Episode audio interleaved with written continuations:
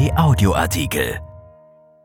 Spätfolgen einer Infektion. Covid-19 hat unser Leben verändert. Marion und Guido Peters aus Bedburg-Hau wurden an Ostern positiv auf das Coronavirus getestet.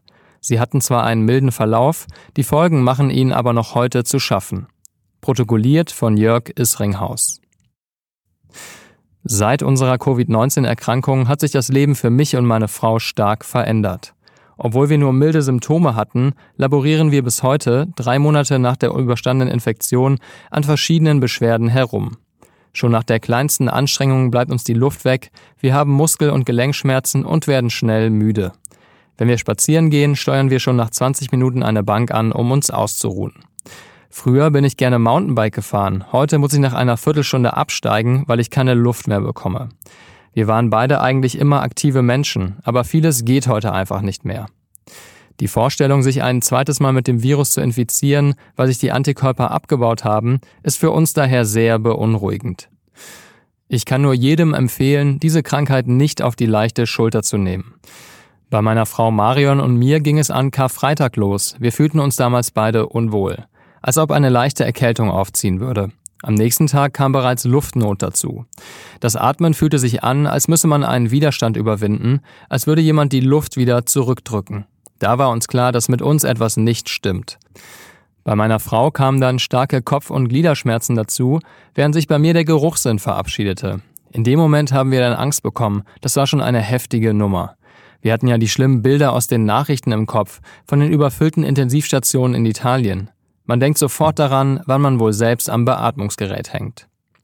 Zumal wir es nach Ostern dann offiziell hatten. Meine Frau wurde an ihrem Arbeitsplatz auf Corona getestet. 24 Stunden später hatten wir das Ergebnis. Positiv.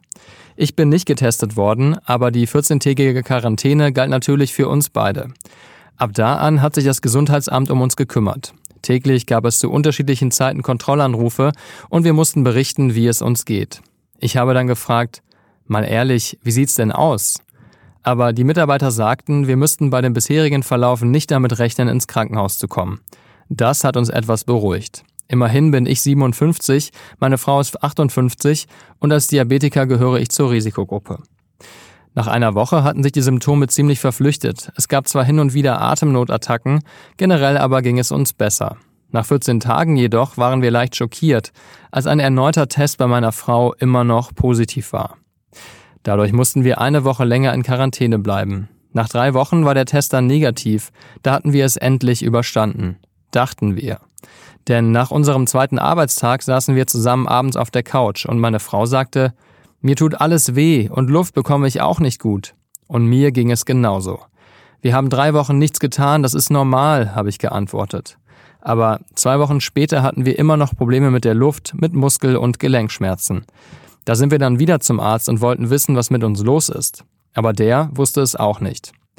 Nur, dass viele Covid-19-Genesene auch Monate danach noch Symptome zeigen, vor allem diejenigen, die einen milden oder mittelschweren Verlauf hatten. Wir müssen abwarten, heißt es. Heute hören wir von anderen oft, stellt euch doch nicht so an. Aber so einfach ist das nicht. Die Folgen der Krankheit behindern uns im Alltag, die permanente Müdigkeit, die Schmerzen. Meine Frau und ich arbeiten beide körperlich, sie in der Altenpflege, ich in einer Gießerei. Bei mir ist der Akku einfach schnell leer. Wenn ich bei der Arbeit etwas trage, fühlt es sich so an, als würden Gewichte daran hängen. Natürlich müssen wir da durch, aber niemand kann einem sagen, wie lange es dauert, bis die Symptome verschwinden, bis wir uns wieder so fühlen wie vor der Erkrankung. Dazu kommt die Sorge, dass die Immunität nicht lange anhält und wir erneut an Covid-19 erkranken können. Nur, wie reagiert mein Körper beim zweiten Mal? Kann es schlimmer werden? Ich möchte demnächst einen zweiten Antikörpertest machen, um zu sehen, wie der Stand bei mir ist. Die meisten Menschen denken, das passiert mir nicht, ich stecke mich nicht an. Aber das geht schneller, als man glaubt. Die Infektionszahlen steigen ja wieder. Meine Frau und ich sitzen abends vor dem Fernseher und schauen kopfschüttelnd zu, wenn Bilder von überfüllten Stränden oder Plätzen gezeigt werden. Einerseits kann ich verstehen, dass junge Leute feiern wollen, aber es ist zutiefst unsolidarisch. Wir müssen jetzt alle gemeinsam da durch, da hilft nichts.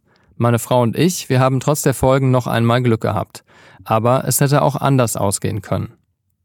Erschienen in der Rheinischen Post vom 1. August 2020 und bei RP Online. RP Audioartikel. Ein Angebot von RP Plus.